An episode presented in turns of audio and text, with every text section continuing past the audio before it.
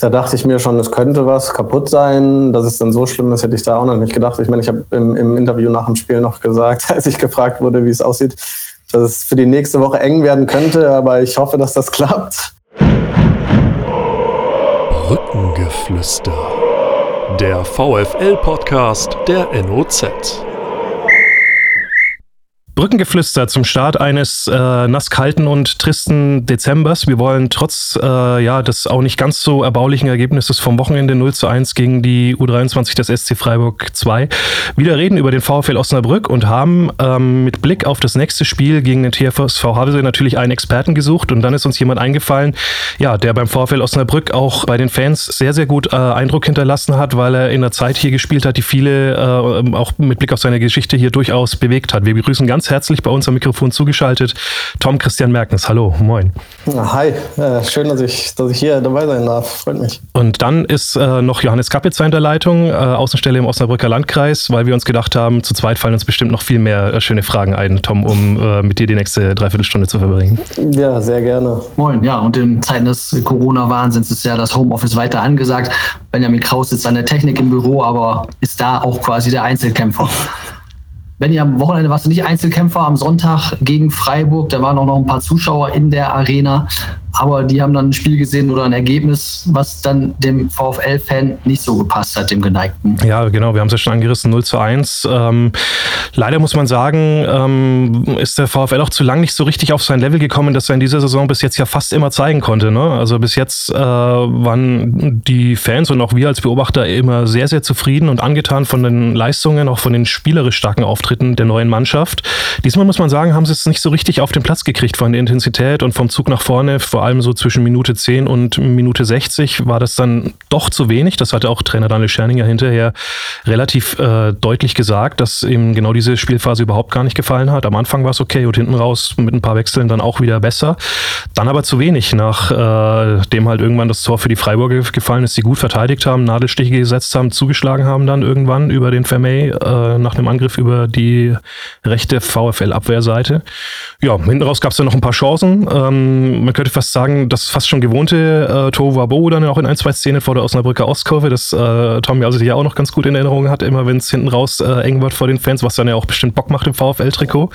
Aber halt äh, leider so ein Spiel, wo man dann noch sagt, okay, heute rutscht halt einfach auch keiner mehr drüber. Und ähm, dann ist hinten raus eben mit einem 0 zu 1 äh, vom Feld gegangen. Tom, ja, lass. Äh, ja. Der Optimist sagt, kann mal passieren. Der Pessimist sagt immer, die kleinen Gegner, die einen, die den VfL immer das Bein stellen. Mhm, das stimmt. Leider auch in dieser Saison nicht, ja, äh, obwohl in dieser Saison kann, kann man jetzt vielleicht noch keine Serie draus machen, aber gerade gegen zweite Mannschaften, wenn man in die vergangenen Jahre guckt, hat sich der VfL dann doch immer mal wieder äh, schwer getan und Punkte liegen lassen. Ähm, vielleicht ganz gut, dass es diesmal nur zwei äh, äh, in der Liga sind und eine ist ja schon geschlagen worden zu Hause.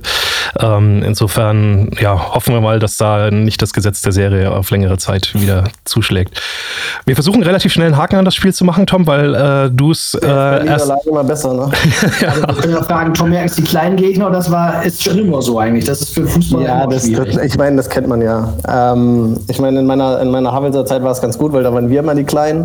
Ähm, da konnte man die Großen dann mal, mal gerne ärgern.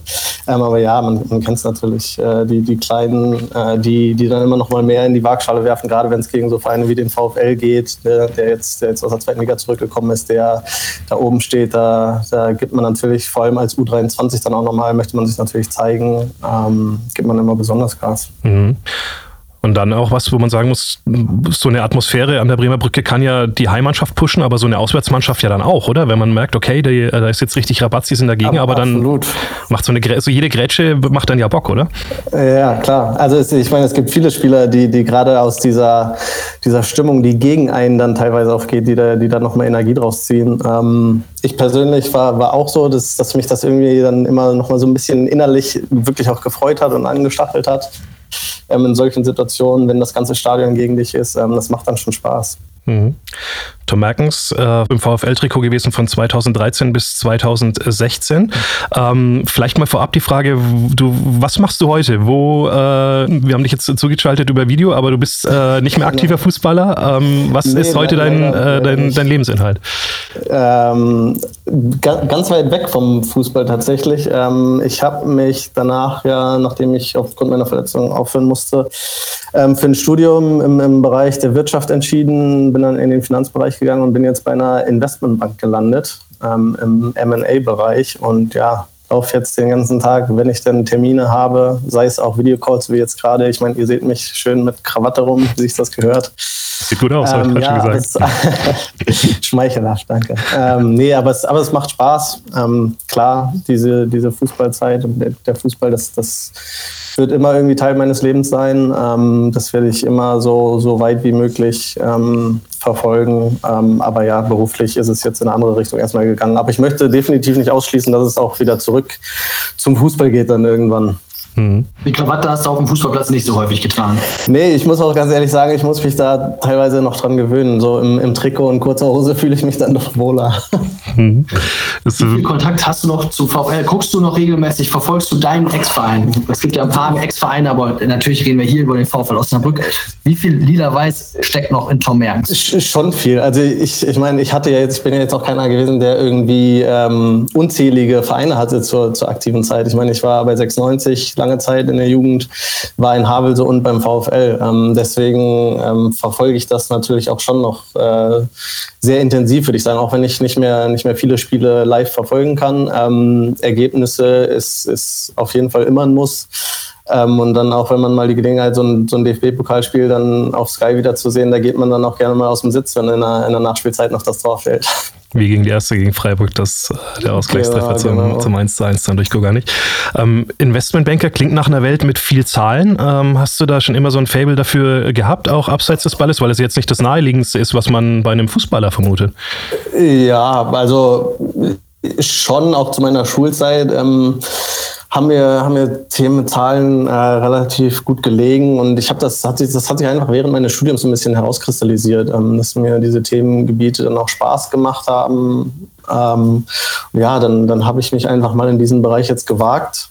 Ähm, bin jetzt seit circa einem halben Jahr dabei und macht auf jeden Fall Spaß. Mal schauen, wo die Reise hier noch hingeht wenn man ein bisschen nachgucken will und ein bisschen sich informieren will, auch mal gucken, was haben wir eigentlich damals über Tom Merkens geschrieben und man gibt das so bei den eingängigen Suchmaschinen Tom Merkens ein, gibt es auch einen Haus-DJ Tom Merkens. Ah, ein Haus ist aber noch nicht verwechselt worden. Nee, also bis, bisher nicht. Also wenn die Leute mich googeln, äh, dann kommt eigentlich nur, nur ein Thema erstmal immer hoch und äh, ich glaube, da wissen wir alle, was, was, was da gemeint ist, die, die Szene damals im, im Heimspiel gegen Münster. Über die wir ähm, das, sprechen müssen heute. Ja, aber können wir gerne machen. aber das ja. ist äh, immer, immer Thema Nummer eins erstmal. Mhm. Was wir zuletzt auch noch geschrieben haben, war ein Studienaufenthalt in den USA, wo du ähm, wahrscheinlich dann die Grundlagen gelegt hast äh, für, ähm, ja, für das, was du jetzt machst. Ähm, erzähl ruhig mal ein bisschen, wie war das da? Ähm, ist ja, ja, auch ein Schritt gewesen für dich dann, ne? Also davor schon Niedersachsen verwurzelt, Hannover, Havelse, Osnabrück und dann jetzt mal rüber über den großen Teich. Ja, ja, ja, total. Also es war damals so, dass ich ja schon während meiner aktiven Zeit ein Fernstudium gemacht habe. Und es hat dann damals ganz gut gepasst, auch wenn der Anlass natürlich ein trauriger war, dass ich, dass ich halt aufhören musste aufgrund der Verletzung, war ich genau zu diesem Zeitpunkt mit meinem Fernstudium durch, mit dem Bachelor. Und habe mir dann gedacht, okay, pass auf, ich will, ich will irgendwie weg. Ich muss weit weg vom Fußball, weil es mental auch echt schwierig war, muss ich ganz ehrlich sagen, ähm, wenn, man, wenn man dann äh, so früh aufhören muss.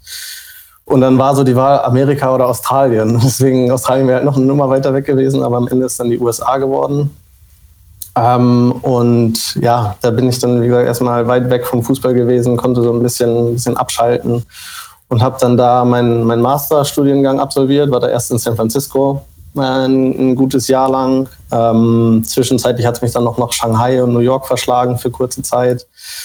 Und im Anschluss dann noch ein, ein, bisschen mehr als ein halbes Jahr nach Boston, wo ich dann aber aufgrund äh, von, von Corona äh, frühzeitig abreisen musste.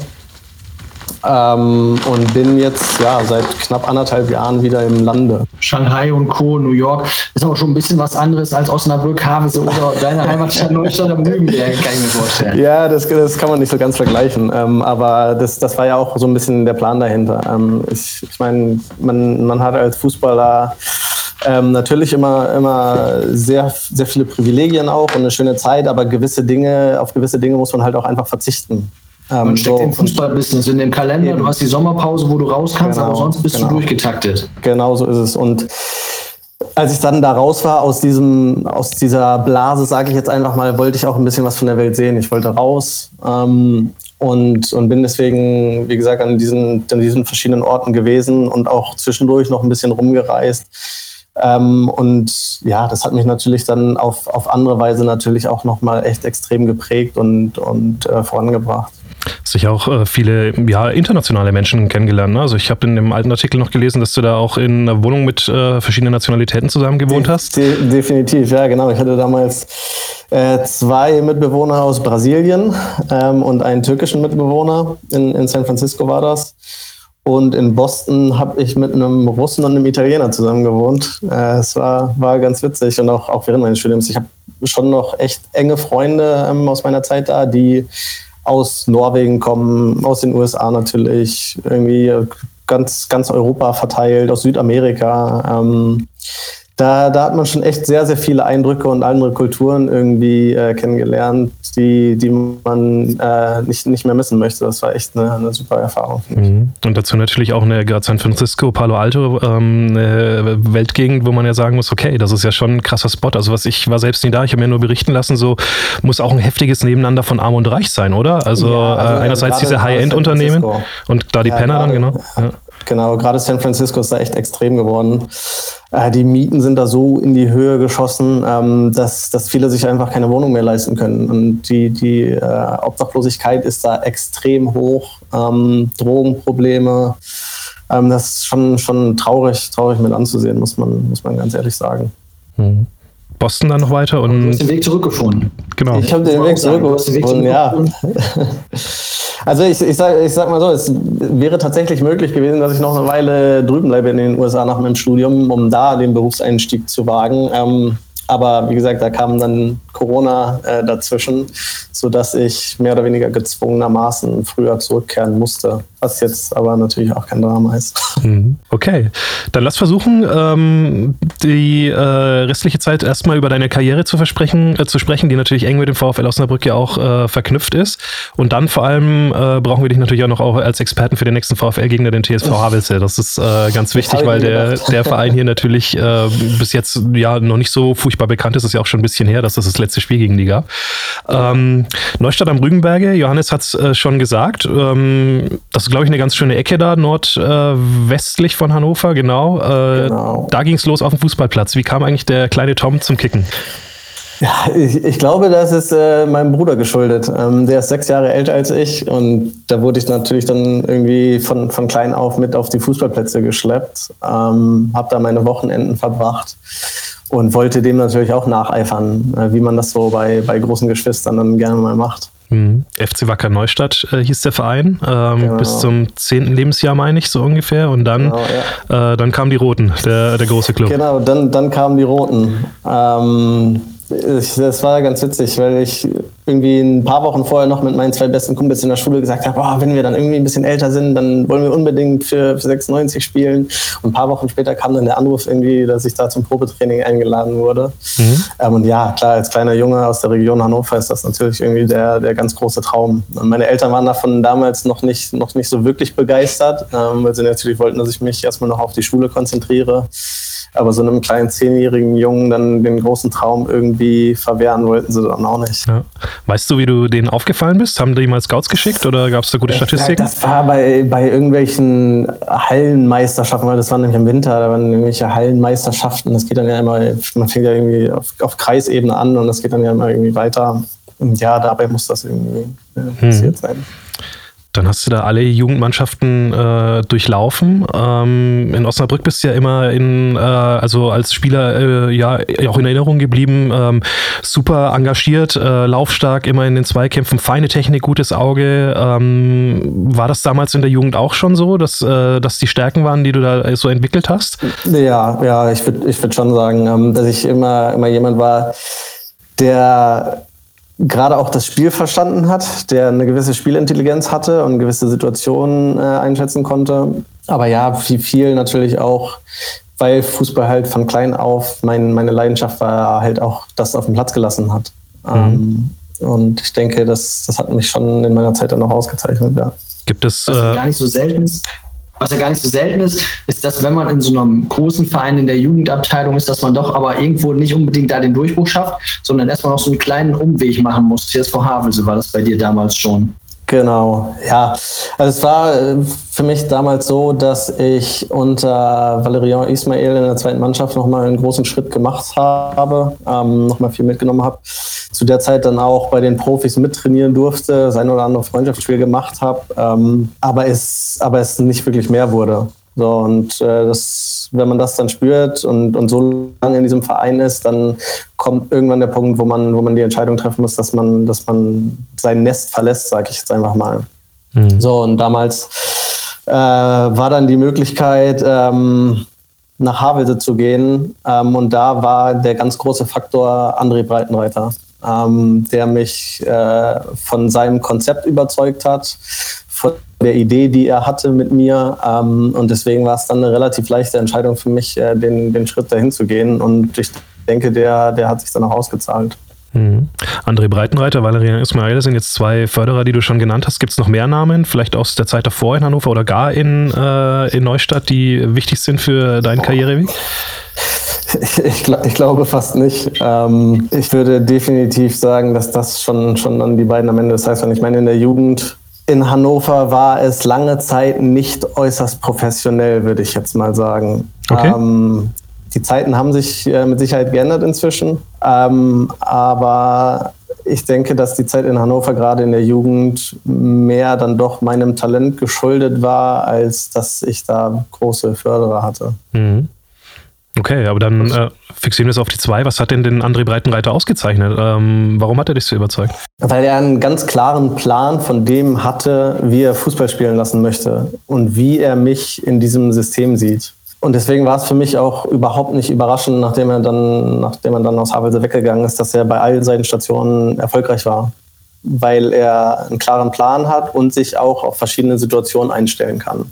Es war damals in Havelsee, klar hatten wir für Regionalliga-Verhältnisse eine relativ gute Mannschaft mit Spielern, die aus, aus äh, Nachwuchsleistungszentren kamen, die da aber den Durchbruch nicht geschafft haben. Ähm, aber er hat es geschafft, diese verschiedenen Spieler so zu integrieren, dass daraus so eine extrem starke Mannschaft entstanden ist. So, und das, das hat man dann in Paderborn gesehen. Ich meine, dass, dass Paderborn damals in die erste Liga aufgestiegen ist, das hätte vorher auch niemand gedacht. Dann auf Schalke hat er, hat er ja eine bärenstarke Saison auch gehabt. Ähm, ist dann ja aus verschiedenen Gründen musste er da gehen, was, was sicherlich aus meiner Sicht nichts mit seiner äh, sportlichen Arbeit zu tun hatte. Ähm, und dann auch in Hannover den Aufstieg wieder geschafft. Ähm, jetzt in, in der Schweiz auch wieder erfolgreich. Deswegen, also das überrascht mich gar nicht. Jetzt ist er ja in Zürich. Ist auch eine Stadt, in der es die eine oder andere Bank gibt. Da könntest du ihn mal besuchen. Ist noch ein Kontakt dazu, solchen Leuten, zu André Breitenreiter? Ja, ganz, ganz sporadisch. Also schon, wenn er zum Beispiel so eine, so eine neue Stelle dann antritt, da, da schreibt man schon mal eine Glückwunschnachricht zum Geburtstag, äh, tauscht man Nachrichten aus oder, oder wenn irgendwelche besonderen Anlässe sind. Ähm, der Kontakt ist nicht, nicht komplett abgerissen. Du hast ja später beim VfL auch noch andere Trainer gehabt. Mike Walpurgis, Joe Enox waren deine beiden Coaches. Dann hast du in äh, Havelse später nochmal Alexi, äh, Alexander Kiene und Christian Benbenek gehabt. Ist von denen was hängen geblieben? Aber speziell dann auch natürlich aus Osnabrücker Sicht gefragt, was ist von Mike Walpurgis und Joe Enox hängen geblieben? Unterschiedlich, unterschiedlich. Da muss ich jetzt aufpassen. ähm, ja, also zu, zu Mike Walpurgis hatte ich immer ein sehr, sehr gutes Verhältnis. Ähm, sowohl was, was Sportliche anging, ähm, konnten, wir uns, konnten wir uns austauschen, aber auch auf der menschlichen Ebene. Gerade, gerade nachdem ich mich verletzt hatte, ähm, hat er mir zu jeder Zeit das Gefühl gegeben, irgendwie immer noch Teil der Mannschaft zu sein. dass auch wenn die zweite OP dann wieder kam und es immer länger gedauert hat, ähm, ich, war, ich war immer noch Teil des Ganzen irgendwie. So, so Momente nach, nach Spielen, ich kann mich noch erinnern, als die Mannschaft in Leipzig gespielt hat, hat er mich nach dem, nach dem Spiel auf dem Rückweg einfach angerufen und eine Stunde mit mir gequatscht. Erst über das Spiel und dann auch über ganz andere Dinge, über das Privatleben. Und deswegen, also zu, zu Mike ähm, hatte ich immer ein sehr, sehr gutes Verhältnis, auch, auch im Nachgang dann noch. Ähm, ja, Man würde sagen, harter Hund. Definitiv harter Hund. Ähm, aber mit, mit harten Hunden hatte ich nie so das Problem. Ähm, ich meine, ich mein, das gehört dazu. Als, als Fußballer musst du, musst du auch hart arbeiten. Es, es kommt nicht alles dir irgendwie in den Schoß gefallen. So von daher ähm, war das jetzt nicht so, so mein Problem. Mhm. Und Joe Enox ist dann dadurch ein bisschen belastet, dass er der letzte Trainer war beim VfL, dass es da nicht so ganz weiterging und dass es auch nicht ganz ja, so das, einvernehmlich also, weiterging. Ja, was heißt nicht ganz einvernehmlich? Ich, ich weiß, Joe Enox ist, ist eine Osnabrücker Legende und ich möchte da auch gar, nicht, gar nichts irgendwie gegen ihn sagen. Ich kann die Entscheidung an sich kann ich, kann ich nachvollziehen, dass es damals für mich nicht weiterging. Ich war so lange verletzt. Es, war eine, es wäre ein großes Risiko gewesen, weil man nicht genau wusste, wie geht es weiter mit dem Fuß. Mir, mir würde es in erster Linie dann halt nur so ein bisschen um die Kommunikation des Ganzen gehen. Ähm, ich wurde monatelang mehr oder weniger nicht, nicht beachtet. Mir, mir wurde nicht gesprochen, auch, auch die, die äh, Botschaft, dass es nicht weitergeht, wurde nie richtig kommuniziert. Der Tag vor dem letzten Saisonspiel beim Training, da, da kam er dann zu mir und meinte nur, es wäre aktuell nicht möglich, mehr einen neuen Vertrag zu geben, aber ähm, er könnte mir anbieten, dass ich die Vorbereitung äh, erstmal mitmache und dann könnte man weiterschauen. So, und das ist, ja, das habe ich dann ja auch gemacht. Und es wurde während dieser Vorbereitung aber auch dann nie irgendwie das Gespräch mal mit mir gesucht. So, dass ich dann irgendwann gesagt habe, so, ich gehe dann jetzt, ne? Weil mhm. irgendwie scheint ja nichts zu passieren. Und deswegen, also die Entscheidung an sich, mir keinen Vertrag zu geben nach dieser langen Verletzung, alles gut, kein Problem, kann ich verstehen. Ähm, aber das, die, die Kommunikation des Ganzen war, war ein bisschen, ein bisschen fraglich. Und auch so die Situationen, wir haben damals in der Länderspielpause irgendwie ein internes Testspiel gemacht gegen, gegen den Nachwuchs, wo ich dann das erste Mal nach über zwei Jahren wieder 45 Minuten Fußball gespielt habe. Und da kam nicht mal irgendeine Nachfrage, ob, ob alles okay ist gesundheitlich, ob irgendwie, ob es Schmerzen wieder gibt oder sonst was. Ähm, was ich von, klar kann man jetzt sagen, warum, ist muss doch nicht. Was ich halt aber von anderen Trainern bis dahin gewohnt war, dass man, dass man da irgendwie ein bisschen mehr kommuniziert. Und was du dir gewünscht hättest, so. Ja, klar. Also ich meine, nach so einer, nach so einer langen Verletzung, ähm, wenn man immer noch Teil der Mannschaft ist, wünscht man sich schon, dass man auch als Teil der Mannschaft behandelt wird. So, und das hatte ich, hatte ich dann einfach nicht das Gefühl. Was bleibt denn so äh, positiv in Erinnerung von deiner Osnabrücker Zeit? Ich weiß, ja, ihr seid ja im ersten Jahr äh, super gestartet, äh, habe ich nochmal nachgeguckt. Vielleicht das erste Spiel in Chemnitz gleich 3-0 gewonnen. Du warst äh, in der Startelf, 89 Minuten. Ist das so ein. Ja. ja. schon, die war ja damals eine große Nummer. Ist das. Ja, äh, auch, dass ich, dass ich gespielt habe, war ja auch überraschend. Mhm. Hast du Erinnerungen an das Spiel? Ja, also total. Mein erstes Drittligaspiel damals. Ich weiß noch, also das, ich hätte ja auch niemals damit gerechnet, dass ich da spiele, weil ich Teile der Vorbereitung verpasst habe, weil ich mit einer Knieverletzung aus, aus dem letzten Saisonspiel in Havelse ankam. Ähm, dann war ja damals die bekannte Situation, dass Timo Staffel den Verein verlassen wollte, ähm, weswegen Mike ihn damals nicht aufstellen wollte. Ähm, dann war Yannick Thiel eingeplant als Ersatz, äh, der sich dann allerdings äh, den Tag vor der Abfahrt, ist der glaube ich krank geworden, hatte irgendwie eine Bindehautentzündung und konnte deswegen auch nicht mit, so dass ich dann plötzlich da stand. Mhm. So, ähm, dann bin ich zu, mehr oder weniger zufällig in, in, in die erste Mannschaft gerutscht. Und dann steht es äh, in Chemnitz nach, ich weiß gar nicht mehr, nach Viertelstunde, 20 Minuten steht es plötzlich 2-0 für uns. Mhm. Das war natürlich natürlich schon ein super, super Erlebnis. Mhm. Ich weiß noch, der, der Paul, Paul Tomek Gedächtniselfmeter per Panenka in die Mitte. Mhm. Stimmt, ja. Ähm, große Namen auch damals. Ich, äh, Adriano Grimaldi, Neumann, Stadel, Piso, Dercho, Hohnstedt, das sind mal so ein paar äh, Mannschaftskollegen aus, äh, aus dieser Zeit. Mhm. Die ersten drei habt ihr gewonnen, die ersten sechs hast du gespielt, dann warst du kurz mal, äh, mal raus, äh, hast dir aber den Stammplatz wieder zurückgeholt, relativ schnell. Ja, ich weiß gar nicht mehr genau, nach welchem Spiel ich raus war. Ähm, Zwischendurch bin ich auch mal kurzzeitig krank gewesen. Und klar, erstmal erstmal draußen wieder gewesen und musste dann natürlich auf meine Chance warten. Mhm. Ähm, und dann kam der Punkt, genau, da hatten wir eine leichte Negativserie und dann hatte Mike damals die Idee, der, der Mannschaft der ersten Spiele wieder das Vertrauen zu schenken, mit der wir erfolgreich waren. Mhm. Und dann ging es eigentlich auch wieder ganz gut voran. Also du bist zurückgekommen, äh, da habt ihr noch verloren 1-3 in Erfurt, hast aber deinen äh, ersten Drittliga-Assist gemacht auf Grimaldi ja, damals. Ja, das weiß ich noch. Äh, Nico Feldern vom Platz geflogen, oder? Mhm. Erinnere ich mich da richtig? Ja. Stimmt, genau. Der auch noch das war aber auch, glaube ich, der einzige Drittliga-Assist, wenn ich es nicht ganz falsch gelesen habe. Ne? Das ist eine traurige Stadt. Das ist, ja, das ist eine traurige Statistik. Verschweigen lieber, ne? Aber es war ja. der, der erste. Also sagen wir, es war der erste Drittliga-Assist. ich sollte in der PR arbeiten, ich habe super verkauft auf jeden Fall. das ist sehr gut. Ja, und dann habt ihr euch äh, da vorne auch wieder rangerobbt. Ne? Ähm, ging eigentlich Schritt für Schritt nach oben äh, in der Tabelle. Ähm, sah gut aus, du warst super drin. Ja, und dann äh, kam dieses schreckliche Spiel in Münster, äh, um eben kurz darüber zu reden. Vielleicht hilft es dir, wenn, wenn ich sage, ich habe damals tatsächlich das Spiel aus dem Fanblock des VfL gesehen, weil ich nicht arbeiten musste. Ähm, und ich stand neben meinem Bruder, der nie beim Fußball ist. Also der hat oh. überhaupt gar keine Ahnung von Fußball. Der hat die Szene gesehen, hat gesehen, wie der Schiedsrichter rot gibt und hat mich gefragt, ähm, warum der jetzt rot gibt. Ähm, und dann habe ich zu ihm gesagt, pass auf, das äh, für den Nicht-Fußballer verstehe ich die Frage, als, aber als Fußballer muss ich dir sagen, das ist die klasse rote Karte aller Zeiten, glaube ich. Ähm, Weil es halt das mieseste Foul war, das man eigentlich machen kann, weil man halt äh, einfach keinen gestreckten Fuß in eine Schussbewegung hält. Das ist einfach äh, unter Fußballern einfach äh, ja Kodex und äh, allgemein anerkannt. Ne? Ähm, das äh, hat er danach akzeptiert als, äh, als Erklärung. Ähm, hast du den Amaury-Bischof überhaupt gesehen in der Situation? Nicht wirklich. Ähm, ich meine, es war, war auch schon kurz vor Schluss. Ich meine, wenn die Szene am Anfang des Spiels passiert wäre, nicht ein bisschen frischer im Kopf gewesen wäre, hätte ich ihn vielleicht gesehen, hätte dem Ganzen vielleicht irgendwie ausweichen können, aber in der Situation habe ich, hab ich, ihn, hab ich ihn nicht gesehen. Mhm. Es war ein äh, abgewehrter Ball vom Strafraum, der fällt dir direkt ja, in den Fuß ja. rein und du kannst dann halt direkt den Torabschluss machen. Ähm, klar, dass man als Abwehrspieler vielleicht versucht, das zu verhindern, aber es ist ja ein Unterschied, ob man einfach äh, versucht, den Fuß halt reinzuhalten ja, und den Ball zu blocken oder ob man direkt äh, mies in die Schussbe Schussbewegung reingeht. Und hast du in dem Moment äh, des Aufschlags eben in dieses gestreckte Bein schon gemerkt, okay, jetzt ist. Tatsächlich nicht. Ähm, ich hatte im, im ersten Moment habe ich nicht wirklich einen extremen Schmerz gespürt. Das war also mehr oder weniger wie so ein Taubheitsgefühl dann, dann im, im Bein. Ähm, und ich habe es dann tatsächlich erst gemerkt, wie schlimm es sein könnte, als ich äh, in die Dusche gehen wollte und überhaupt nicht mehr auftreten konnte.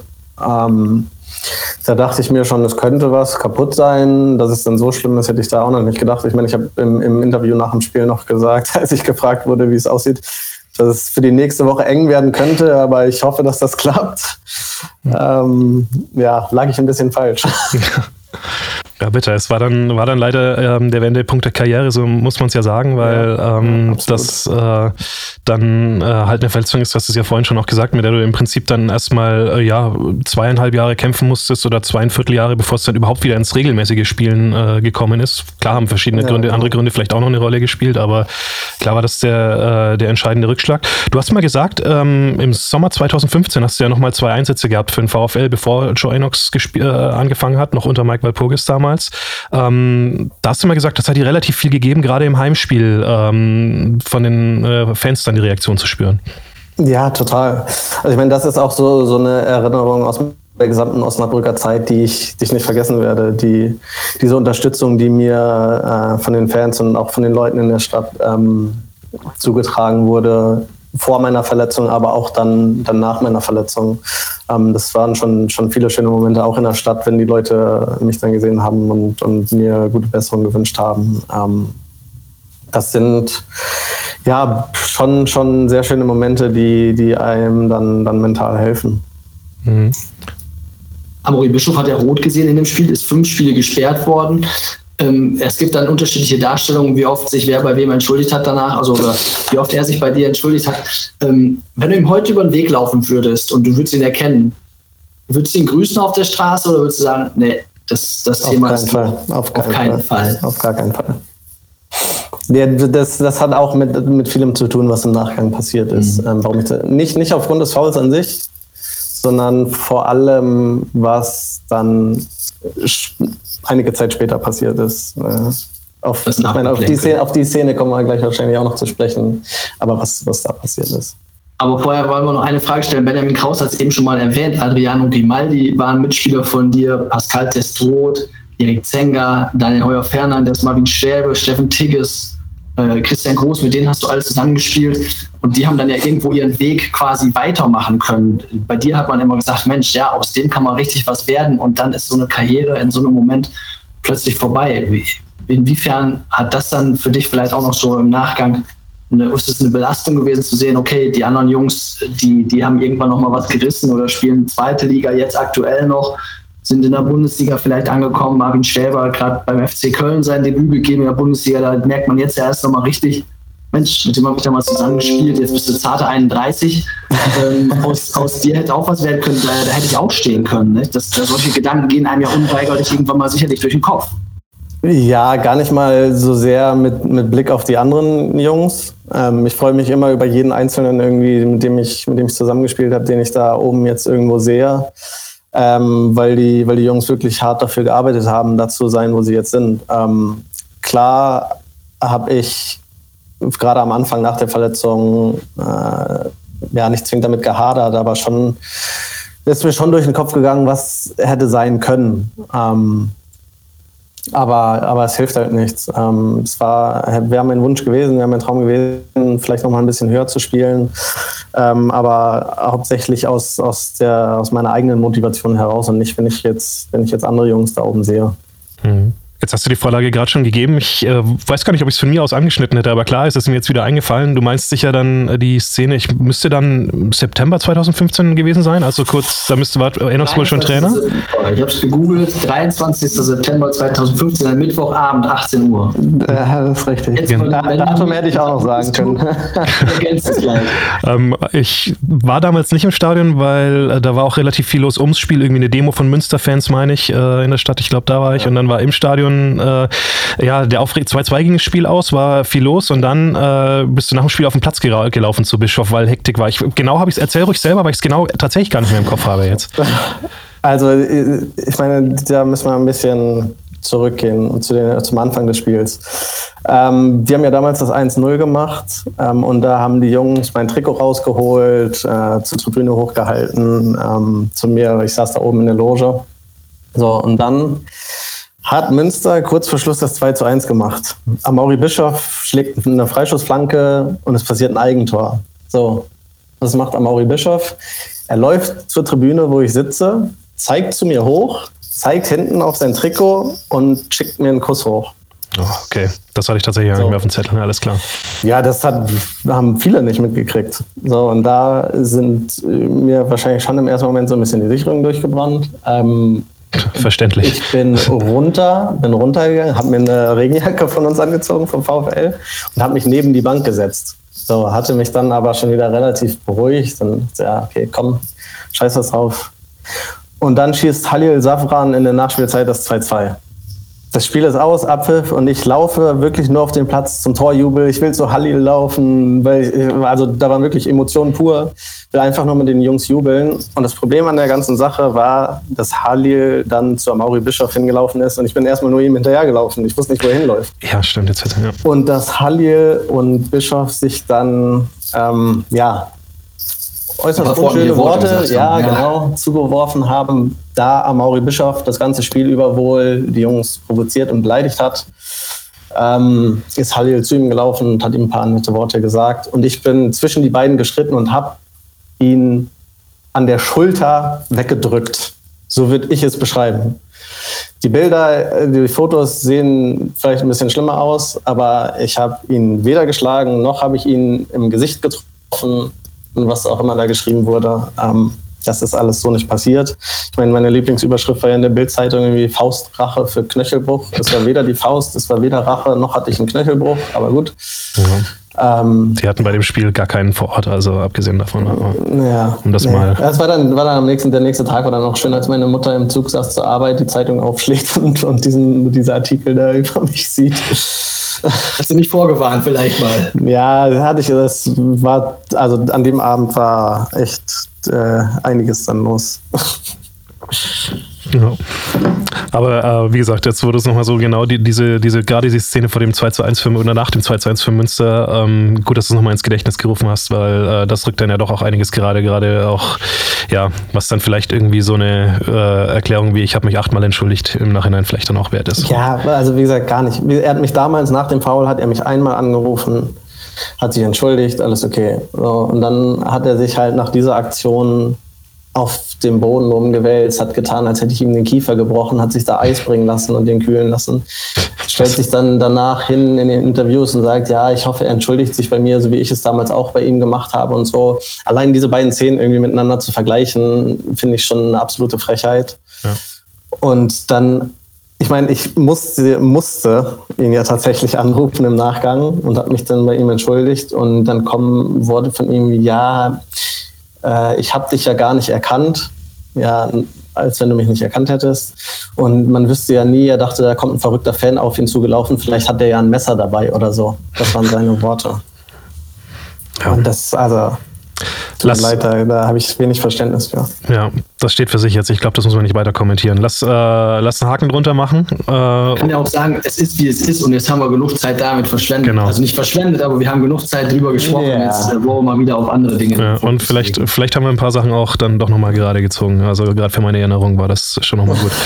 ähm, lass dann äh, über Havelse sprechen. Das ging dann äh, nochmal für dich weiter, erstmal ganz persönlich, weil du hast ja dann nochmal zwei Jahre da gespielt äh, nach diesem äh, Jahr unter Joe Enox, wo du halt dann nicht mehr für den VfL äh, leider genau. zum Einsatz gekommen bist.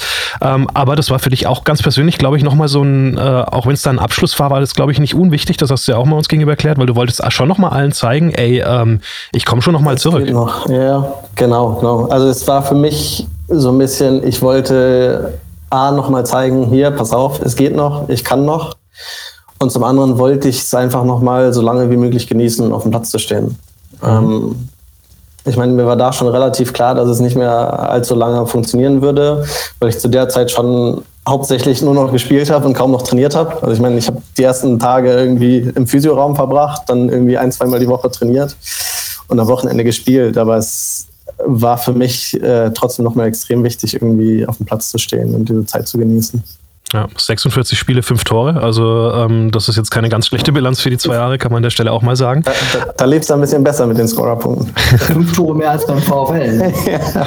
Aber auch nur doppelt so viele Spiele. Also beim VfL hast du 23 gemacht, insofern hast du da ein paar mehr Chancen dann auch wahrscheinlich noch bekommen. Ja, das ist richtig. Dann erzähl uns doch mal jetzt, was ist der TSV Havelse so für ein Verein? Was zeichnet die aus? Äh, kleiner Vorortverein in Hannover, aber jetzt groß rausgekommen äh, mit Aufstieg in die dritte Liga. Ja, Havelse ist irgendwie, ist, ist irgendwie speziell. Ähm, es ist sehr familiär. Ähm, man fühlt sich da äußerst wohl als Fußballer. Ja, man hat nicht immer die besten Bedingungen irgendwie, was irgendwie Trainingsplätze angeht und so, wobei sich das die letzten Jahre echt auch nochmal deutlich gebessert hat mit einem Kunstrasenplatz und so weiter. Ähm, aber es ist einfach diese, diese Atmosphäre, die, die im Verein herrscht, das, das Miteinander, gerade, gerade innerhalb der Mannschaft war es immer für mich dann, äh, was das Ganze so besonders gemacht hat. Mhm. Was waren da für prägende Personen unterwegs zu der Zeit dann? Also zur ersten Zeit war es, wie gesagt, die, die Zeit unter anderem Breitenreiter, das, das Trainerteam, was wir da hatten, aber auch die, die Spieler ähm, von jetzt, glaube ich, keiner, außer der Alex Meyer, der damals bei uns im Torwart, der jetzt in Regensburg ist. Ähm, die anderen Jungs, ja, haben dann teilweise irgendwie sind, sind mit nach Paderborn gegangen oder haben weiter Regionalliga in Lotte zum Beispiel dann gespielt oder so. Mhm. Ähm, und jetzt in der, in der letzten Periode in Havelse konnte ich nochmal mit dem ein oder anderen zusammenspielen, mit dem ich in der Jugend schon zusammengespielt habe, was, was natürlich ganz cool war, mit Tobias Völster zum Beispiel, mit dem Kapitän, den ich noch aus meiner Zeit kenne, als ich in der U23 in Hannover war und er in der U19 und dann zu uns hochgekommen ist. Oder Niklas Tasky. Ähm, das, das war auch, auch dann neben dem Platz im, im Privatleben eine, eine, ganz coole Zeit. Ähm, und, und so ein Spieler wie, wie Daniel Kofi Kire, der jetzt in, in St. Pauli spielt. Ähm, das war schon eine Freude, mit dem irgendwie auf dem Platz zu stehen. Ähm, mit dem habe ich mich auch, auch neben dem Platz ganz gut verstanden. Aber den jetzt, jetzt auch dann da oben zu sehen, ähm, das ist, ist schon cool. Habt ihr da noch Kontakt tickerst du ihm auch nochmal nach dem Tor? Ich war tatsächlich vor anderthalb Wochen in Darmstadt im Stadion, als die, als die Jungs hier gespielt haben. Ähm, und habe mich dann nach dem Spiel nochmal kurz mit ihm ausgetauscht. Ähm, aber ja, mit, mit Kofi schon noch, schon noch häufig. Und auch mit den, mit den Havelser Jungs, die jetzt noch da sind, mit Völster und Tusky, haben wir noch eine WhatsApp-Gruppe zusammen. Ähm, waren vorletztes Jahr zusammen auch im Urlaub noch und, und solche Geschichten. Also das ist, ist schon mein engster Freundeskreis, ähm, definitiv. Und ein paar andere kennst du aus der Mannschaft aus den anderthalb Jahren da ja auch noch. Habe ich mal ein bisschen durchgeguckt durch die Mannschaft. Das ist unter anderem ein ganz witziger Nebenaspekt, aber das nur am Rande. Äh, Torwart Alexander Lugajczyk ist da ja äh, eher Ersatzmann sozusagen, aber im Hauptberuf Staatsanwalt. Genau. Muss man ja auch mal wissen. Ähm, das, das, das rückt ja auch wieder so ein bisschen die Verhältnisse, gerade in welchen Verhältnissen in Havelse, unter welchen Bedingungen da Fußball gespielt wird. Ne? Ja, absolut. Also ich meine, dass, dass der TSV aufsteigt, damit hat niemand gerechnet, ist mit Sicherheit auch ein bisschen Corona geschuldet. Ich meine, klar, sie haben sich dann in den, in den Relegationsspielen auch verdient durchgesetzt, muss man ganz ehrlich sagen, gegen Schweinfurt. Ähm, aber die, die Voraussetzungen für Profifußball sind dort einfach nicht gegeben. Ähm, sei es finanziell, sei es strukturell. Ähm, deswegen ist das Ganze jetzt schon, schon ein Abenteuer. Hm. Das heißt, du traust denen auch dritte Liga auf Dauer eher so nicht so zu. Was heißt ich Oder darfst du es jetzt gar nicht sagen als alter Havelser? ach, ich, ich kann du alles sagen. Ich, ich, meine, ich kann alles sagen. Ich bin da ja nicht mehr. Nee, ja, aber, aber mit einer halben Mannschaft hast du zusammengespielt und die haben auch deine Telefonnummer, haben wir ja gerade gehört. Also da musst du doch ein bisschen aufpassen. Ja, also ich, ich würde es ihnen, ihnen an sich schon zutrauen. Ich habe nur ein bisschen das Gefühl gehabt, gerade am Anfang der Saison, dass man, dass man in diese Drittliga-Saison gegangen ist, innerhalb des Vereins mit der Einstellung und dem Gedanken, okay, das wird jetzt eine coole Erfahrung das Jahr und danach gehen wir wieder in die Regionalliga. So, und das wäre für mich zum Beispiel als, als Spieler, also da, da wäre ich schon vor der Saison an die Decke gegangen, weil so, so kann ich nicht in der Saison gehen mit so einer, mit so einer Einstellung. Mhm. So, ich, ich glaube, es, wir haben sich dann jetzt ein bisschen gefangen. Ähm, auch was, was diese Einstellung halt angeht, dass man sagt, hey, pass auf, irgendwie, wir können ja doch mithalten in, in den meisten Spielen ähm, und haben da unsere Chancen. Aber ähm, ich, ich habe so ein bisschen das Gefühl gehabt, dass da so ein bisschen der Glaube gefehlt hat, dass man, dass man das Ganze schaffen kann. Ich habe ähm, äh, im Stream das 4-3 bei Viktoria Berlin in voller Länge gesehen. Das war natürlich ein großartiges Spiel. Da haben sie mhm. immer wieder zurückgeschlagen. Äh, also die, eigentlich haben die Berliner immer wieder zurückgeschlagen, wo man dann gedacht hat, oh, die waren ja damals auch noch so richtig im Flow. Okay, jetzt, ja, jetzt ja. Haben, sie, haben sie den kleinen Verein da aus Hannover, aber dann haben die immer wieder eine Antwort gehabt, mit einer wieder irgendwie einen Konter gesetzt und, und das Tor gemacht. Ne? Ähm, was ist, sind die Stärken dieser Truppe? Ja, das ist halt das, was uns damals auch immer ausgezeichnet hat. Das ist halt dieses niemals aufgeben. Immer bis zum, bis zum Abpfiff alles geben. Es kann so schnell, kann sich so ein Spiel drehen. Ähm, und ich glaube, dass diese Einstellung ähm, und der Wille, dass, dass das die Punkte sind, worüber diese Mannschaft kommt und auch kommen muss, weil es vielleicht, was das Fußballerische angeht, nicht immer ähm, reicht. Wobei ich da mit dem einen oder anderen jetzt vielleicht auch Unrecht tue, weil da schon einige Jungs dabei sind, die auch echt gut kicken können.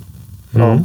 Aber insgesamt ist das, denke ich, schon, gerade wenn man dann im, im Abstiegskampf ist, äh, sollte man da schon zu den Grundtugenden zurückkehren. Mit Blick auf Sonntag die Frage, äh, kann es sein, dass sich die Mannschaft auswärts vielleicht sogar ein bisschen leichter tut als zu Hause, weil da erstens erst recht keiner mehr was von denen erwartet und umgekehrt natürlich diese Nummer, dass sie in diesem Riesenstadion bei Hannover 96 im Niedersachsenstadion zu Hause spielen müssen, ja, atmosphärisch denen ja schon viel von der Stärke nimmt, die sie vielleicht ihr in der Regionalliga zum Beispiel auch bei Heimspielen bestimmt hattet auf dem kleinen Feld da, ne? Ja, genau, absolut. Das ist echt, echt ein bisschen ein bisschen traurig, finde ich, dass die da in dieses große Stadion äh, ausweichen müssen, weil es in Havelse dann schon nochmal was anderes ist, weil es da sehr, sehr eng ist. Ähm, der, ich meine, wir haben es wir damals gesehen, wir haben da DFB-Pokal gespielt gegen, gegen Nürnberg, gegen Bochum, wir haben gegen den VfL im, im Niedersachsen-Pokal damals gespielt. Das sind dann irgendwie schon besondere Spiele und deswegen glaube ich schon, dass es ein gewisser Nachteil ist für die Jungs, äh, was, was die Heimspiele angeht ähm, und kann mir schon vorstellen, dass sie gerade so Auswärtsspiele, ich meine, da kommen wir wieder auf das Thema zurück, was wir vorhin hatten, dass wenn so, so ein Stadion dann voll ist und die Leute gegen dich sind, dass sich das, das dann schon nochmal auch pusht. Mhm. Und für den VfL ist die Ausrutschgefahr wieder groß, weil der TSV Havelse aus äh, Osnabrücker Sicht wieder ein kleiner Gegner ist. Wahrscheinlich. Welche Leute siehst du so als äh, entscheidend in dem Verein an? Gibt es da so äh, hinter den Kulissen oder vielleicht gerade einen Macher, ähm, der da sehr, sehr prägend ist, ähm, den man ja, noch kennen muss? es hat sich äh, in den letzten Jahren ein bisschen äh, verschoben. Ähm, zu meiner Zeit hatten wir noch den ein, der im Hintergrund so ein bisschen die Fäden gezogen hat, der damals auch entscheidend dafür war, dass André Breitenreiter als Trainer angefangen hat. Mhm. Ähm, aber diese, Wer war das? Sag das euch nochmal, weil das ja nicht alle auf dem Zettel Stefan Pralle war das. Stefan mhm. Pralle war das, ähm, der sich dann aber vor boah, zwei, drei Jahren, zwei Jahren, ich würde sagen vor zwei Jahren äh, auch zurückgezogen hat. Ähm, deswegen ja, ist das ja jetzt vielleicht so ein bisschen auf, auf mehrere Schultern verteilt, aber so, so genau die äh, Hintergründe innerhalb des Vereins äh, kenne ich jetzt auch nicht mehr. Du hast damals aber noch zusammen in Osnabrück dann auch mit Marc Heider und Sebastian Klaas noch gespielt. Hast den Jungs auch der Lila Weiß wieder verfolgt, das VfL. Ähm, was traust du denen denn zu, wenn du den Anfang dieser Saison dir so mal anschaust? Freiburg vielleicht mal ausgeklammert? Alles. Also ich meine, die stehen nicht zu Unrecht da oben. Ähm, und wenn du, wenn du jetzt, äh, ich meine, wir sind ja jetzt auch nicht mehr am dritten, vierten Spieltag, wir sind kurz vor der Winterpause, wenn du jetzt da oben stehst, dann kannst du auch ganz am Ende da oben stehen. Und ich denke, ähm, dass die Mannschaft definitiv das Potenzial dazu hat. Klar, man muss, es kommt immer vieles dazu. Man muss hoffen, dass, dass die Jungs gesund bleiben, dass es nicht zu viele Ausfälle gibt. Man weiß nicht, was mit Corona passiert. Gibt es irgendwelche Infektionen, die Teile der Mannschaft lahmlegen? Ähm, aber klar, da ist, dieses Jahr alles drin wieder. Mhm.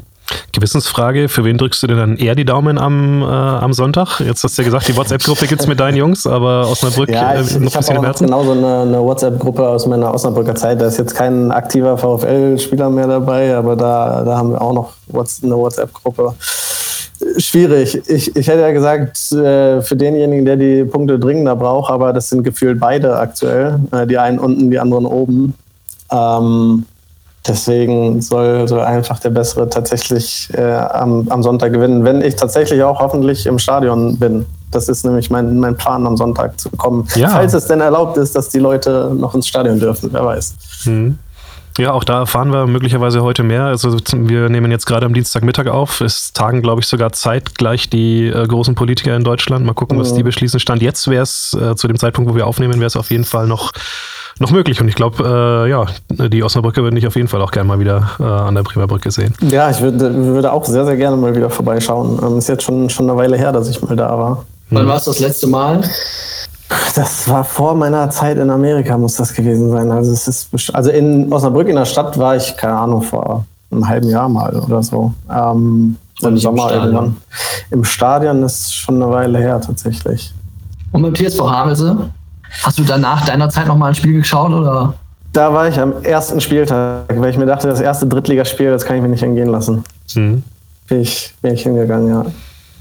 Ja, also was die Bremer Brücke betrifft, können wir dich beruhigen. Es hat sich im Prinzip nicht viel verändert. Ähm, das hoffe ich doch, das hoffe ich doch. Ja, genau. Also ich finde, das gehört ja schon, vor allem was die dritte, Anliga, äh, dritte Liga angeht, dann doch zu den, zu den Highlights. Ähm, und deswegen würde ich das den, den Jungs, den Havelser Jungs auch wünschen am Sonntag, dass sie eine möglichst volle, volle Bremer Brücke mal erleben können. Ähm, weil das definitiv, definitiv ein Highlight ist. Mhm. Alles klar. Ähm, 47 Minuten 21 Sekunden auf der Uhr. Äh, wir sind also schon in der Nachspielzeit, haben nicht mehr viel zu gehen. Ähm, Gibt es noch was, um jetzt mal den, die ganze Fußball, Fußball-Sprüche, äh, die der Chef auch immer so gut leiden kann, hier nochmal reinzuschmeißen. Gibt es denn äh, noch äh, was, Tom, was, worüber wir nicht gesprochen haben, was äh, dir jetzt noch wichtig ist mit Blick nach vorne? Ach, es gibt mit Sicherheit vieles, worüber wir noch sprechen könnten, aber das würde ich ja so ein bisschen den Rahmen sprengen. Äh, können wir dann vielleicht vorm Rückspiel drüber sprechen? Dir geht es jetzt erstmal in der Mittagspause, wir zeichnen in der Mittagspausenzeit auch noch auf, hat Benjamin ja eben schon erklärt, als wäre die Politik tagt äh, und eigentlich Mittagspause ist, hat sich Tom jetzt die Zeit genommen. Der wartet also, dass er sein Baguette gleich mal essen kann, was er sich schon zur Seite gelegt hat. Insofern ist das, das wahrscheinlich das drängendste Thema, was hier gerade äh, noch offen ist, würde ich sagen. Ja, wahrscheinlich. ja, dann machen wir doch Schluss und äh, nehmen das äh, Angebot fürs Rückspiel gerne in den Hinterkopf. Vielen Dank dafür. Ähm, mal gucken, wo beide Clubs dann stehen und was es dann für eine Konstellation geben könnte. Das vorletzte Spiel der Saison ist das. Ähm, könnte ja möglicherweise auch noch das eine oder andere an Spannung versprechen. Auf wir, jeden Fall, ja. Wir sehen, werden sehen, was passiert und sagen auf jeden Fall ganz, ganz herzlichen Dank, äh, Tom Christian Merkens, äh, bei uns zugeschaltet im Podcast Brückengeflüster für die offenen Einblicke in eine, äh, ja, äh, nicht alles andere als gewöhnliche Fußballkarriere. Umso mehr nochmal äh, vielen Dank für die, was wir schon immer von dir gewohnt waren, für diese, für diese großen Off Offenheit, die aber alles andere als selbstverständlich ist. Äh, großartig, danke dafür. Sehr, sehr, sehr gerne. Hat mich echt gefreut, mal wieder über den VfL sprechen zu können und, und hier Teil des Podcasts zu sein. Oh, Dir persönlich äh, alles Gute auf jeden Fall, beruflich und natürlich auch privat. Das war ähm, das Brückengeflüster geschätzte Folge 124, wobei wir die genaue Zählung mal wieder recherchieren müssen. Ähm, nächste Woche gibt es wieder ein interessantes Gespräch, dann nach dem Havelse-Spiel und vor dem Topspiel beim ersten FC Magdeburg auswärts. Mal gucken, ob es da noch Zuschauer gibt, aber das könnte dann möglicherweise Thema sein. Äh, danke in die Runde, danke fürs Zuhören. Podcast wie immer auf äh, Google Podcasts, Apple, äh, Google Apple Podcasts, Spotify, Deezer, Notz.de, auch in der App abrufbar, den Haken setzen, äh, wer die neueste Folge direkt angezeigt haben will in Nutz News. Ähm, ihr kennt das alles und freut euch bestimmt auch schon wieder auf die nächste Zeit. Danke dafür und tschüss bis zum nächsten Mal.